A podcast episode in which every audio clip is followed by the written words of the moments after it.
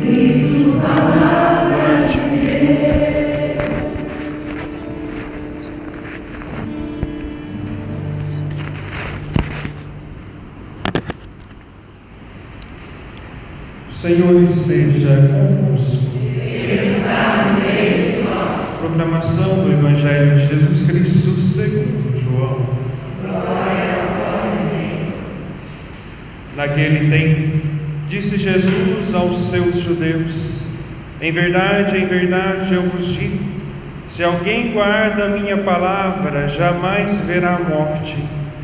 Disseram então os judeus: Agora sabemos que tens um demônio. Abraão morreu e os profetas também. E tu dizes: Se alguém guardar a minha palavra, jamais verá a morte. Acaso és maior do que o nosso pai Abraão, que morreu como também os profetas?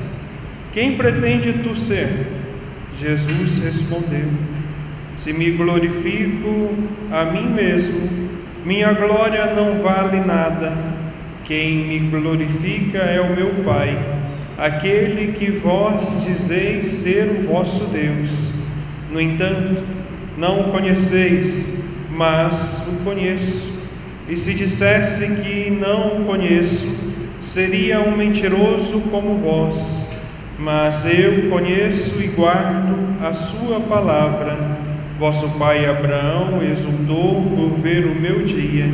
Ele o viu e alegrou-se.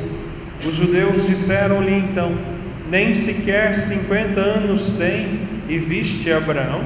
Jesus respondeu: Em verdade, em verdade eu vos digo: antes que Abraão existisse, eu sou.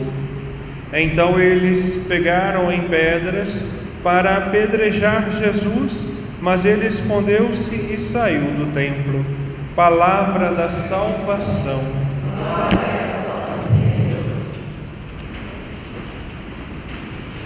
Meus amados irmãos diante da liturgia da palavra de hoje, mais uma vez nós somos chamados à adesão à palavra de Deus a assumir esta verdade que nos liberta, assumir esta liberdade que nos dá a alegria plena e verdadeira em Cristo Jesus, uma alegria e uma liberdade que o mundo não conhece. Enquanto muitos buscam uma tal liberdade, se escravizam cada vez mais porque não entendem a verdadeira liberdade. Veja, nas universidades hoje, seja SUBA, o FMT, o Univago, alguns professores ensinam os alunos a ir contra a fé deturpando a verdade, a verdade que é Cristo. Enquanto muitos utilizam da cadeira acadêmica para enganar os alunos, nós precisamos perseverar na fé para ir ao encontro de Cristo e alcançarmos a nossa salvação.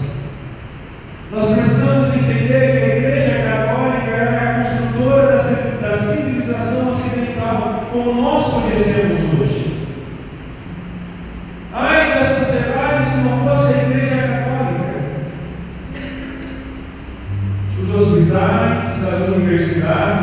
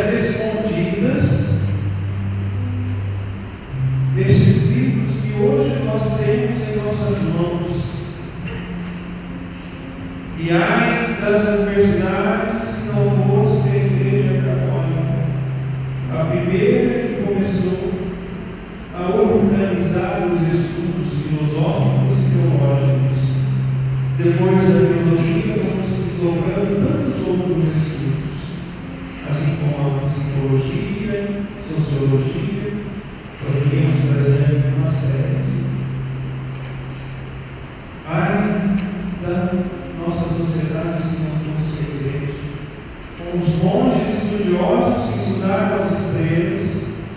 Ai, se não fossem cientistas, ai, os cientistas se não fosse a igreja, principalmente em relação ao genoma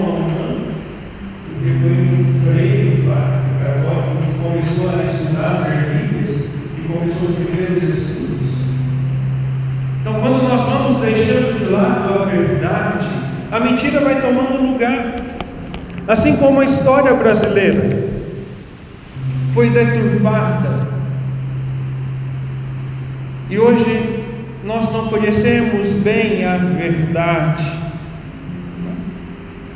aquilo que é real, porque se utiliza da mentira, se utiliza de meias verdades para induzir o povo a caminhar numa sociedade sem Deus.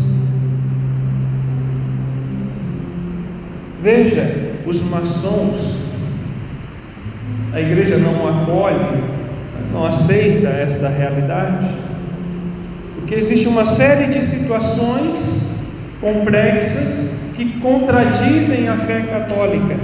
Mas veja, eles começaram a deturpar e a mentir sobre a fé e sobre a verdadeira história, a reescrever a história de um jeito que chegou até nós de uma forma errada. Muitos conhecem a princesa Isabel como a princesa que libertou os escravos, somente. Mas se você for olhar e pesquisar, né, se você for até o Rio de Janeiro, na arquidiocese, ela está em processo de beatificação, porque ela viveu uma vida de santidade, ela entendeu que precisava colocar Jesus Cristo em primeiro lugar. E muitas vezes ela saía do conforto do castelo ali da, de onde ela estava para ir ajudar os escravos a limpar a senzala, a fazer os serviços ali ao redor.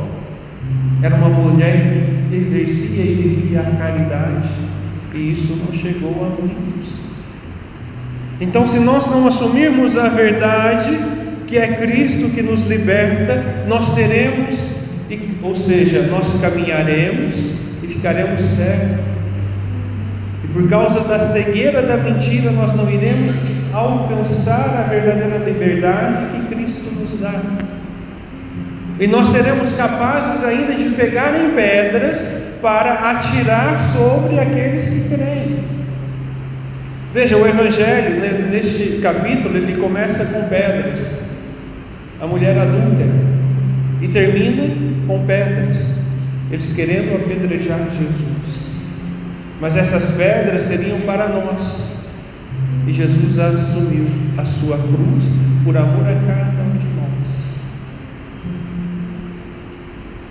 E nós precisamos viver a verdade, porque a verdade vos libertará. Enquanto a sociedade tenta tirar Deus da vida de muitos, nós precisamos lutar e perseverar na fé. Porque quando se tira Deus da vida das pessoas, nós vemos pessoas deprimidas, pessoas decepcionadas, pessoas que não conseguem lidar com a frustração e pessoas que acabam tirando a própria vida por falta de sentido porque em muitos lugares por aí estão tirando sentido dos jovens. Basta você olhar a realidade acadêmica. Quantos jovens estão tirando a própria vida? E nós aqui. As universidades de braços cruzados. E o que nós temos feito para ajudar esses jovens a alcançar a verdade, a liberdade verdadeira? Então, esta é a nossa missão neste tempo, onde nós somos chamados a olhar para a cruz de Cristo, da paixão do Senhor e da Sua Páscoa, e a ver o dia de Jesus e a permanecer na alegria. Nós somos chamados a viver a fé de forma coerente e verdadeira, para que nós possamos ajudar aqueles que mais necessitam